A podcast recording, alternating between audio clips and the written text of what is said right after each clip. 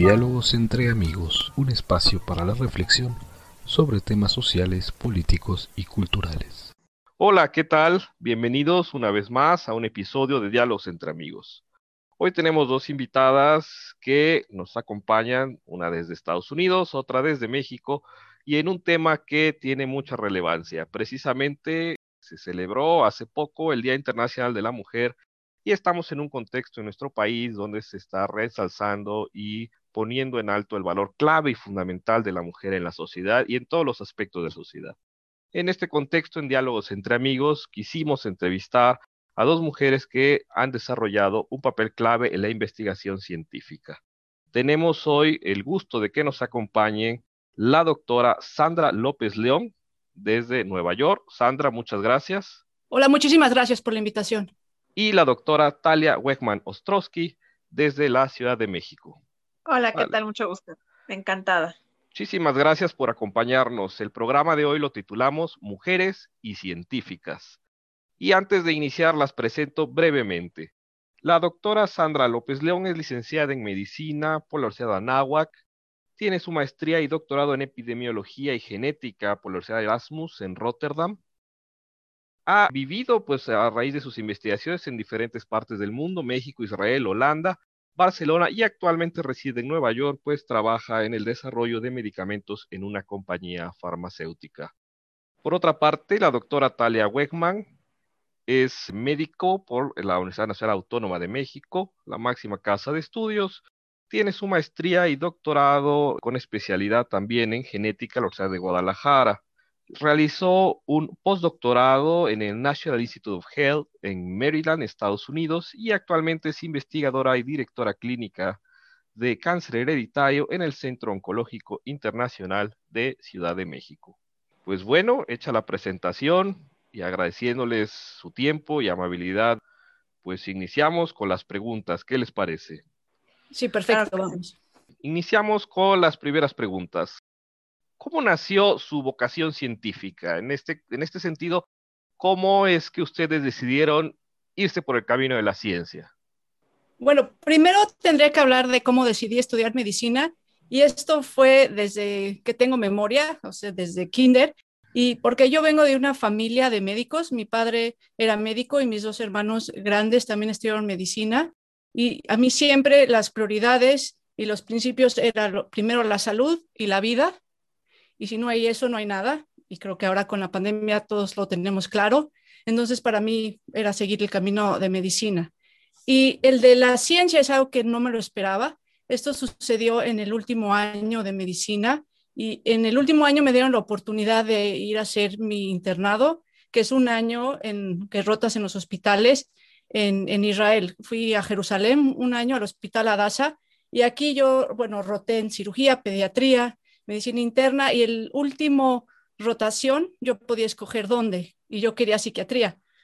Pero como yo no hablaba suficientemente hebreo, apenas sabía unas frases, pues me dijeron pues que no. Y me mandaron a hacer investigación en psiquiatría y aquí es donde abrió los, los ojos y dije, wow, esto es lo que yo quiero en la vida, porque básicamente pues me di cuenta de que, de, que haciendo investigación podíamos contestar preguntas a las que nadie sabía y que podíamos ayudar a la medicina y a la humanidad a, crecer y a seguir adelante. Entonces, desde ahí ya fue claro que me quería dedicar a la investigación. Y bueno, pues yo te platico que mi interés por la ciencia también viene de familia. Este, mi abuelo era ginecólogo, mi mamá es, es, investigadora científica y también mi tía es neuropsicóloga. Entonces, pues desde siempre para mí fue un, un hecho que me iba a dedicar a medicina y a la ciencia. De hecho, como a los 15 años yo decía que quería ser neurogenetista, que ni sabía qué significaba, la verdad, ¿no? Siendo honestos, en su momento eh, no tenía gran idea de lo que significaba, pero pues yo quería entender cómo funcionaba el cerebro y cómo funcionaban los genes. Y siempre he sido muy, muy curiosa. Para mí la, la razón principal de ser científica es que soy muy curiosa y cuando veo que algo no se conoce, quiero, quiero entender el porqué de las cosas y quiero entender más allá, ¿no? Entonces, este, pues para, he cambiado de camino un par de veces, pero siempre ha sido con la idea de dedicarme a la medicina y a la ciencia y para mí van siempre de la mano, ¿no? Este, el, el científico tiene que ser médico, bueno, más bien, el médico tiene que ser científico y la ciencia ayuda muchísimo a la medicina. Y en este camino, digamos, de, de un área, pues como la medicina, allá una especialidad, en este interés que ustedes mostraron por la ciencia, el hecho de ser mujer afectó, les causó problemas, dificultades. ¿Qué enfrentaron en esta condición? Y si pudieran mejor mencionar algún ejemplo. Pues eh, para mí creo que hay dos cosas importantes sobre el papel de la mujer en la ciencia. Creo que por un lado existen todavía esos techos de cristal que es difícil dar ejemplos, porque justamente eh, para el que no conozca el término, es que las mujeres no llegan a puestos directivos o altos y se ve mucho más una tendencia que los hombres estén en esos puestos, ¿no?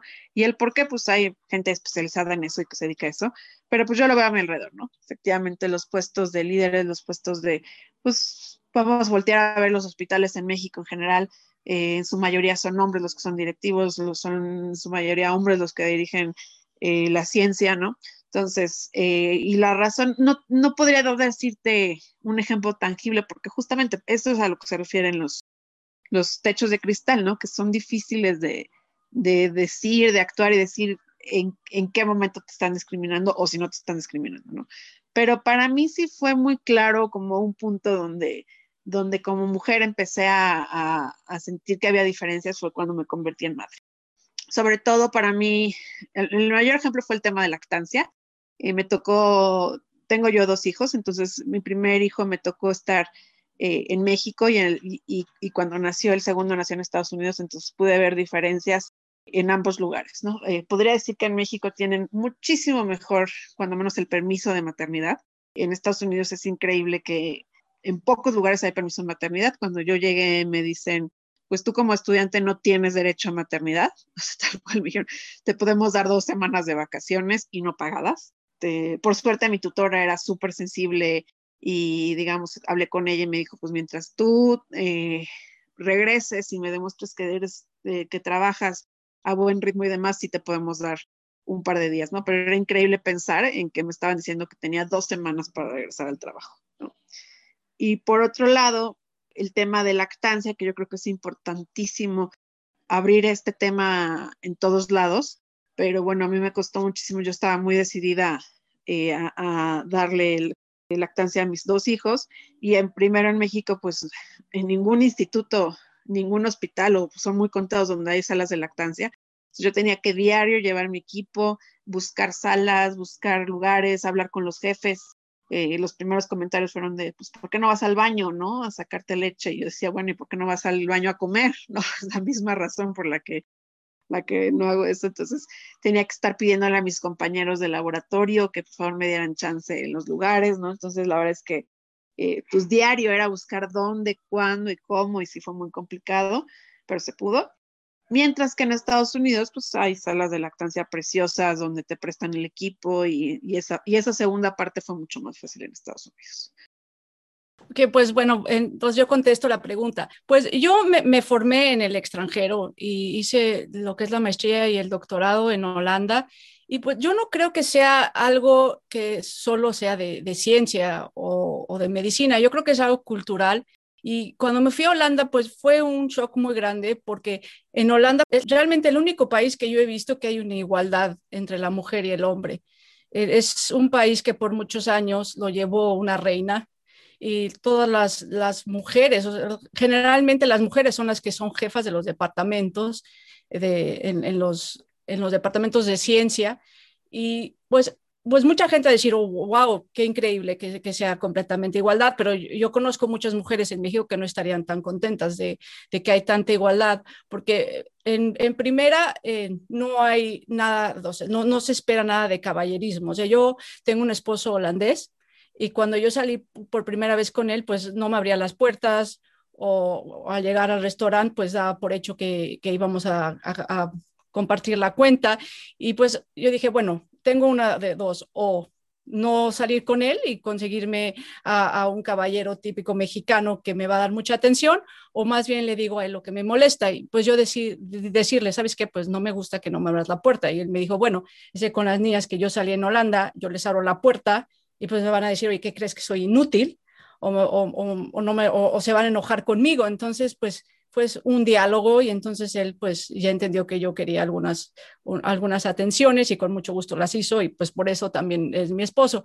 Pero también en, el ámbito profesional pues hay completamente igualdad. O sea, yo cuando tuve mi primer hijo pues estaba haciendo el doctorado y cuando tú te firmas para ver si pueden conseguir un lugar en la guardería, pues le dan igual al, hombre que a la mujer. Entonces, si hay un bebé que está primero en la lista y que sea de un hombre, pues él va primero, no importa que, tú seas mujer, ¿no? Entonces, pues hay algunas cositas, pues que a lo mejor a mucha gente no les gustaría, por ejemplo, que es en el laboratorio, pues son las seis, siete de la noche, todo está oscuro y pues todos se van, pues tú te quedas ahí y ahí te las arreglas como tú puedas, ¿no? Entonces, pues sí tiene una gran ventaja de que haya igualdad, porque los salarios son iguales, porque las posiciones son iguales y porque pues no hay tanta desigualdad, pero estoy segura que muchas mujeres pues no estarían tan contentas con algunas cositas. Y pues así que yo haya visto y que, que, haya yo sentido que por ser mujer no eh, en mi profesión era difícil, pues yo creo que sería más cuando era estudiante de medicina en México, cuando rotaba en los hospitales. Bueno, en medicina hay muchas jerarquías, ¿no? Entonces no sé si es preciso porque era mujer, o porque eran jerarquías y yo estaba hasta abajo como estudiante. Entonces, entonces pues sí, sí hay mucho lo que es bullying y muchas de las cosas, eh, chistes o sentidos, pues en México es mucho sobre, son cosas sexuales, ¿no? Entonces yo creo que como mujer, como profesional, tú tienes que aprender pues a ser profesional, a no contestar de la misma manera, a no rebajarte a, a los chistes, a no eh, ponerte a discutir o llorar o lo que sea, sino realmente si te hacen un comentario inapropiado, pues decirle, ¿sabes qué? Tu comentario se me hace muy inapropiado, es muy poco profesionalismo tanto para el paciente como para mí, y pues es darte tu lugar, ¿no? Son cosas que no aprende uno en, la universidad, pero pues uno eh, se va haciendo fuerte, se va aprendiendo a cómo comportarse, y yo creo que en todas las profesiones, no nada más en medicina, pues uno debe de, aprender cómo manejar estas situaciones. Me gustaría agregar un poquito más de esta pregunta. claro, claro. Pensando en lo que dice Sandra, pues es, impresionante la cantidad de acoso que hay en la carrera de medicina y que se considera como hasta normativo, ¿no? Que o sea, hasta yo recordando miles de veces que entras al quirófano y cuando le pides a alguien que te amarre la bata, siempre hay algún chiste, ¿no? O sea, y es como que parecería obligatorio que alguien va a hacer el chiste sexual cuando te están atando la bata, ¿no? Y cosas así que, que hasta, seguro los que nos escuchan pues diría que exagerados, pero pues eso hace que, que siempre exista ese, esa idea en la cabeza, ¿no? De estoy entrando al quirófano con una mujer o estoy entrando al quirófano con un hombre, ¿no?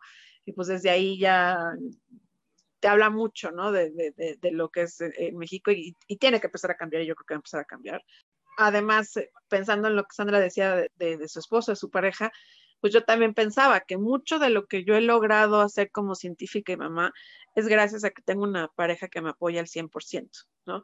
Este, que mi esposo le ha entrado a, cambiar roles, él encargarse muchas veces de la casa y de los niños, y lo, lo puedo vivir del otro lado, ¿no? no, no es que él todo el tiempo es, ¿y tú a qué te dedicas? Y cuando él menciona, ¿no? En algún momento, no, pues yo me dedico a la casa, a los niños siempre, ¿y a qué más? ¿No? Que se dedica a otras cosas también, pero siempre tiene que, no se acepta, ¿no? Hoy en día todavía este cambio de roles que mi esposo y yo hemos tenido, y pues también te habla mucho entonces está por esta parte. Claro, y el hecho, por ejemplo, de, dices, bueno, es una broma, sí, pero una broma todos los días, durante cinco, seis años, llega un momento en que dices, oye, esto ya, ya pasó el límite, ¿no? Así es, así es, y pues te habla finalmente, en, esa época no lo entendíamos, ¿no? Que se trataba de acoso. Yo creo que hoy en día ya las nuevas generaciones lo entienden mucho más, ¿no? Que, que el que te hagan un chiste, el que te den una palmadita, el que... Yo me acuerdo que hubo una época que se burlaba mucho de que el médico va con bata a todos lados, ¿no? Y para mí era ir en bata a todos lados, pues para eso, para evitar justamente miradas este, no adecuadas, este, comentarios no adecuados. Tengo una compañera hablando de ejemplos claros, ¿no? Que para entrar a la residencia le piden que haga una historia clínica de ella misma, ¿no? Y dentro de los apartados de la historia clínica hay un apartado que es antecedentes gineco-obstétricos donde pues preguntas número de parejas sexuales, método anticonceptivo y otras cosas que ella decidió que no iba a contestar porque pues estaba pidiendo trabajo, no tiene por qué decirle al mundo esas cosas. Y le dijeron que era muy poco profesional de su parte no poder dar esa información y no la aceptaron. ¿no? Increíble, ¿no? Bueno, de, de, México sí me gustaría eh, agregar, o sea, yo hace muchos años me fui de México, pero antes pues esto era parte de la sociedad, lo aceptaba si era y ya, o sea, si te dicen comentarios, pues así es, punto, eh, y ya está de ti si, si haces caso o no, ignoras o cómo lo manejas, pero cuando te vas de México te das cuenta que no es normal, o sea, aquí eh, hacen cualquier comentario, por más chico que sea sexual o, o te, te tocan el hombro, y te exponen a que te corran de, del trabajo. O sea, es, tiene que ser 100% profesional todo y hay cero tolerancia a cualquier tontería. Entonces, pues yo creo que, que bueno, espero que, en México cambie la cosa, porque realmente, pues sí es una cultura de, bullying, de acoso constante, y me imagino que, que también, eh, de, sobre todo en medicina, que son jerarquías, que tienen que estar aguantando cosas los estudiantes de los médicos internos, los médicos internos de los médicos residentes, los médicos residentes de los adscritos y así, o sea, es una cadena y tú te aguantas si tú quieres pertenecer ahí y cosa pues que, no, no es normal y no se debe de soportar, ¿no? En este sentido, bueno, en cuanto a, ¿cómo decir? Cambiar la cultura, digamos, es difícil, pero se tiene que empezar por algo. Y este cambio cultural también va de la mano con la divulgación científica. Es decir, mientras también haya más cultura y más cultura científica en la población, obviamente se tiene unas mejores eh, conductas sociales. ¿Qué tan importante es para ustedes la labor de la divulgación en el ámbito científico en México? ¿Y cómo creen que el ciudadano común pueda acercarse, particularmente la niñez, que es donde debemos ir sembrando la semilla? ¿Cómo creen que el ciudadano común puede acercarse a la ciencia. Sí, creo que esta me, me tocaba a mí. Bueno, yo creo que, que, voy a contestar cosas similares a la, de, a la de Talia, porque ella y yo nos dedicamos mucho a la divulgación, específicamente ahora con, con lo del COVID, las dos sentimos que, que urgía dar, eh, comunicar ciencia y medicina a la población y hemos hecho muchísimo de divulgación este último año y yo creo que hay una necesidad muy, muy, muy grande y el público está muy abierto. O sea, como hay muchos que no confían en lo que dicen los medios o lo que no confían en lo que dicen los políticos, esto en todo el mundo, se, se están acercando más a la voz del científico y a la voz de, del médico, porque, bueno, pues les hablamos con la verdad, todo, todo lo que decimos está referenciado en base a la evidencia y dejamos muy claro, bueno, pues estamos dando la evidencia, pero es la evidencia que hay hasta ahora.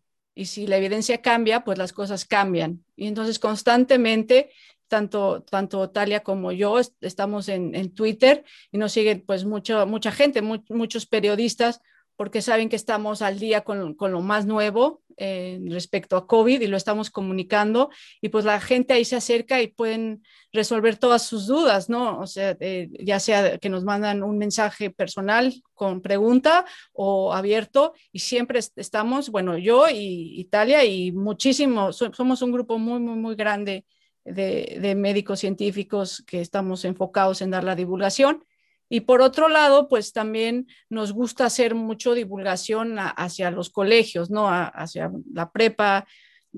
Bueno, la prepa más como una orientación profesional, pero también a, los niños que, que empiecen a ver lo que es realmente la ciencia, que está al acceso de todos, ¿no? De las niñas y de los niños, que, que las, la profesión es igual para, para, para todos. Y lo que más yo me enfoco, bueno, son en dos cosas. Una es que les transmito que yo, o yo tengo tres hijos y que yo tengo una vida completamente normal, como todas las mujeres, pero pues que me dedico a la ciencia y que la, mi prioridad es mi familia y mis hijos y que es completamente eh, compatible pues poder hacer ciencia y tener una familia. Y la otra cosa es, bueno, la importancia, le, le digo a los niños y a los adolescentes, de tener una inteligencia social emocional y también que no nada más nos dediquemos a la ciencia, sino que hagamos todas las cosas que nos gustan, o sea, si es cocinar, ser deporte, eh, la música, el teatro, lo que sea todo, que es muy importante que por, por ser científico, pues te permite no nada más estar en la ciencia, sino todo lo que quieras hacer. Pero bueno, para, para resumir, es muy importante la divulgación, que todos hablen, eh, todos los médicos, todos los científicos y, que comuniquen, y especialmente en estas épocas que el público está tan abierto para escuchar. ¿Quieres completar, Talia? Sí, pues muy breve, porque ya Sandra dijo mucho de lo que pienso, pero es eh, desde siempre existe una necesidad muy importante de que el científico se comunique con el mundo, ¿no? Para, no sirve de nada hacer grandes descubrimientos si no se entiende el contexto y para qué sirve y cómo sirve, ¿no? Entonces de ahí salen muchos comentarios de repente que se dice, ¿qué han hecho los científicos mexicanos y demás? Y pues es increíble la cantidad de científicos mexicanos eh, que han aportado muchísimo a la ciencia, pero hay, eh, todavía faltan ese paso, ¿no? De que se entere la gente que, que lo que hace el científico y que además, como decía Sandra, que no pues, somos personas normales, con trabajos normales, con horarios normales, este, que simplemente pues, eh, contestamos preguntas a través de la ciencia, ¿no? Entonces, hay un par de encuestas en México donde dicen que creo que el 60% de la gente les tiene miedo a los científicos y eso se tiene que combatir. ¿Y cómo se convierte? Conviene, eh, pues hablando y transmitiendo y compartiendo información, ¿no? Este, hasta hace unos años justamente el, lenguaje de la medicina era latín para que el paciente no entendiera. Yo creo que esto tiene que cambiar 180 grados, ¿no? Al revés. Eh, parte del trabajo del médico es poder expresar eh, eh, lo que quiere al paciente y que el paciente lo entienda. Yo siempre le digo a mis pacientes que si no me están entendiendo, yo no estoy haciendo bien mi trabajo, ¿no? Entonces creo que la difusión empieza en la consulta, pero también a través de medios sociales. Y como dice Sandra también, pues estamos también muy involucradas en pláticas a niñas para que sepan que es una posibilidad, ¿no? Que, que sepan que existe este camino y que es, pues que es un camino muy bello.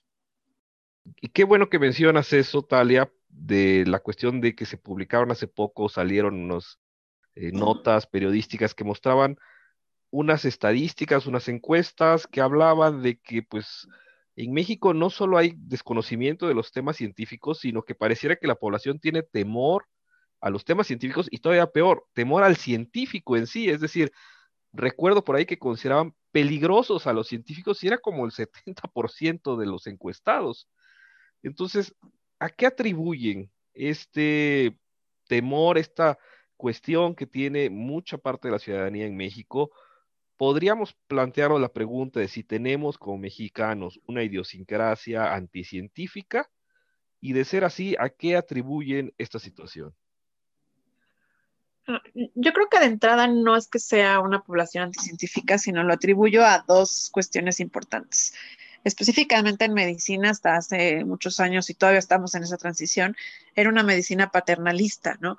Donde el médico le dice al paciente qué hacer y el paciente no cuestiona nada, ¿no? Y eso se traslada tanto a medicina, pero en otros ámbitos, ¿no? De que vienen desde, pues lo venimos arrastrando desde el feudo, ¿no? Donde, y, lo tenemos todavía en algunas palabras como el, contestar siempre con el mande, ¿no? Siempre es eh, la relación de de que alguien más me va a mandar qué hacer. Entonces, pues esto ha hecho que la gente se involucre poco en su salud porque el médico es el que es el responsable y pues eso ha llevado a hoy en día lo que mucho vemos. Y existe una transición porque ya hoy en día la medicina no debe ser paternalista, eh, debe estar centrada en el paciente, donde el paciente toma control y, y conocimiento de su enfermedad. Pero cuesta mucho trabajo, mucho de mi trabajo es justamente empoderar a los pacientes y les cuesta mucho trabajo, prefieren mandar la responsabilidad del otro lado, ¿no? El, lo que usted diga, doctora, lo que usted me recomiende, doctora, porque así no toman responsabilidad. Esto por un lado en el ámbito de medicina. En el ámbito de la ciencia creo que ha, habido dos cosas. Uno es que también hasta hace un par de generaciones el científico tenía que hablar en lenguaje científico en centros científicos y la difusión se consideraba como tal vez para el que no sabe, ¿no? Que hace difusiones porque no sabe suficiente ciencia y entonces tiene que hacer esto. Y pues esto está cambiando porque ya lo, como ya lo hablábamos, urge que la gente, la gente quiere saber y el, científico o muchos de los científicos quieren explicarle, pero para eso va desde la educación, ¿no? Desde tener buenas bases de ciencia y cambiar esto de que la ciencia no tiene que ser como algo externo, sino es parte de nuestra vida diaria. Pues sí, y a mí me gustaría agregar, bueno, sí, como médico yo creo que hay mucha aceptación, yo creo que todas las personas se acercan al médico por consejos y si lo escuchan y creo que hay muchos que no saben que hay médicos que, que son científicos, ¿no? En lo que son los científicos, pues también, eh, sobre todo en redes sociales, en Twitter, yo he visto muchos comentarios que dan por hecho que si alguien es científico, entonces no cree en Dios. Entonces, pues yo creo que, que la población tiene, tiene que entender, bueno, que una cosa es la ciencia y otra cosa es la religión. Y, y pues hay muchos, tanto como médicos como científicos, que son muy, muy religiosos y que también, gracias a su espiritualidad, se logran tener inspiración o poder lograr hacer todo lo que ellos eh, necesitan para poder eh, hacer sus descubrimientos o poder curar a los pacientes y pues que no pueden dar por hecho que ser científico es igual a ser anti-religión o, o cualquier idea que tengan parecida a esta. Totalmente, y nomás como agregando un poquito más de lo que menciona Sandra, también mucho porcentaje de la población todavía tiene muchas supersticiones que trae desde hace muchos siglos tal vez. Entonces, eh, yo que me dedico a prevención de cáncer o de estas cuestiones, les cuesta mucho hablar de decir, yo tengo riesgo de cáncer. O sea, una de las preguntas que yo hago es, ¿cuánto cree que es su riesgo de cáncer? Y les cuesta mucho a muchos pacientes decirlo porque es como, si hablo de cáncer, quiere decir que lo voy a traer, ¿no? No me quiero echar la sal, ¿no? Este, todavía existe mucho todo esto alrededor. Y todavía existe mucho también de, creerle más a los remedios caseros muchas veces que a la propia medicina, ¿no? Pero es por lo mismo, el remedio casero va acompañado de apapacho, de cariño, de amor, mientras que la relación médico-paciente puede llegar a ser muy fría, ¿no? Entonces creo que también hay mucho de, es cuestión de los dos lados, que la población tiene que estar abierta a que la ciencia y la religión no están peleadas, pero también el médico y el científico tienen que estar abiertos a ser más empáticos y escuchar más el otro lado de la historia y entender de dónde vienen muchas de estas creencias y, y también dar este un poquito de, hablábamos hace poco, de ser profesional, pero se puede ser profesional y ser empático. Sí, tal cual. Bueno, de hecho, ciencia y religión no, no están peleadas, al contrario, se complementan, ¿no? Es decir, eh, cada, cada una tiene sus, sus ámbitos de estudio y cada una tiene sus eh, campos de estudio y, de aplicación. Sin embargo, hay algo que, eh, digamos que lo mencionaste, la superstición, pero la superstición, digamos que está en el, es como el diablillo de la religión y de la ciencia porque la superstición no es también parte de la religión, pero tampoco es el amigo de la ciencia, ¿no? Entonces es como el, pequeño diablillo que está fastidiando, fastidiando ambas, ¿no? Y la superstición ha evolucionado también, porque antes la superstición era, digamos, muy material, ¿no? Pues ponte un ajo o eh, cuelga alguna cosa de tal forma y demás, desde tiempos de los romanos, los griegos, los pueblos antiguos, etcétera, todos tenían sus supersticiones. Y ahora ya ha evolucionado a, este, bueno, tienes que atraer la buena vibra, el universo puede conspirar para que este, se te resulte tal cuestión de manera positiva, este, no atraigas el mal, ¿no? Este, es decir, también ha evolucionado en nuestro contexto actual. Es decir, la superstición va aparejada a la historia de la humanidad, desgraciadamente. Es, pues es, buscarle un poco de sentido a las cosas y tenerlas más tangible. Cuando el científico no se da la tarea de explicarte y de acercarse, pues te vas con quien sí te lo explica, ¿no? Y lo vemos con tanto, por ejemplo, el caso del dióxido de cloro, donde su inventor, por decirlo, pues se ha encargado de hacer difusión y de darle educación a la gente y de hacerlo entender y decir palabras. ese es el riesgo de la pseudociencia que yo siempre digo, que usa términos científicos eh, con algunas verdades y llega a conclusiones totalmente erróneas, ¿no? Entonces, eh, le da ese empoderamiento a pseudociencia, le da el empoderamiento de decir, es que yo sí entiendo lo que estoy hablando, ¿no? Y entonces, pues por eso es responsabilidad de los científicos meterse en la difusión. Sí, Sí, sí, sí. Y pareciera que ahorita con la pandemia desató muchas cosas, salieron a flote muchas cosas y muchos de estos problemas nos están eh, pasando la factura ahorita. Es decir, el hecho de no haber metido mano a esta cuestión con tiempo, y con tiempo digo ya de muchos, muchos años, pues vino una situación que irrumpió en la escena y que, ¡pum!, ¿no? De pronto salieron a flote muchas de estas cuestiones y muchas de estas problemáticas. Así es, totalmente. Bueno, pues ya para cerrar y despedir el programa, quisiera agradecerles mucho a la doctora Talia Wegman o Beckman y a la doctora Sandra López León. Y si gusta compartirnos sus twitters y sus redes sociales para que nuestro auditorio la siga. Sí, gracias. Yo estoy como Sandra López León en Twitter. Diario pongo lo, más nuevo en, investigación en medicina relacionado a COVID, pero si tienen cualquier pregunta sobre ciencia, eh, cómo estudiar o, o cualquier cosa relacionada a medicina o ciencia, me pueden contactar. Gracias. Pues muchísimas gracias por la invitación. A mí también me pueden encontrar en Twitter como eh, Talia Weckman, Weckman con W, y en Facebook también como doctora Talia Weckman, y pues al igual que Sandra, y como estamos platicando todo este rato, ¿no? Estamos abiertas a preguntas, a dudas. Eh, no hay preguntas tontas porque todos en algún momento somos ignorantes de otro tema, ¿no? Entonces, con toda la confianza y pues muchas gracias por este espacio. No, hombre, al contrario, gracias a ustedes. Le recuerdo a nuestro auditorio que nos sigue en redes sociales. Estamos en Twitter e Instagram con el mismo usuario, arroba diálogos entre A. En Facebook sustituye usted el arroba por una diagonal, facebook.com diagonal diálogos entre A.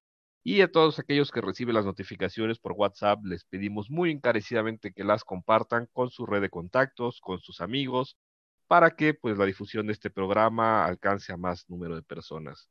Muchísimas gracias nuevamente a nuestras invitadas. Les deseo a todos una bonita tarde y muchas gracias por acompañarnos.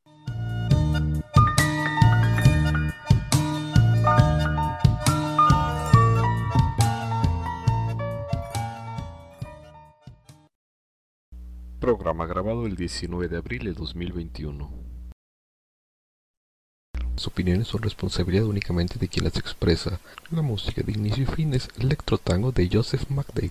Diálogos entre amigos, todos los derechos reservados.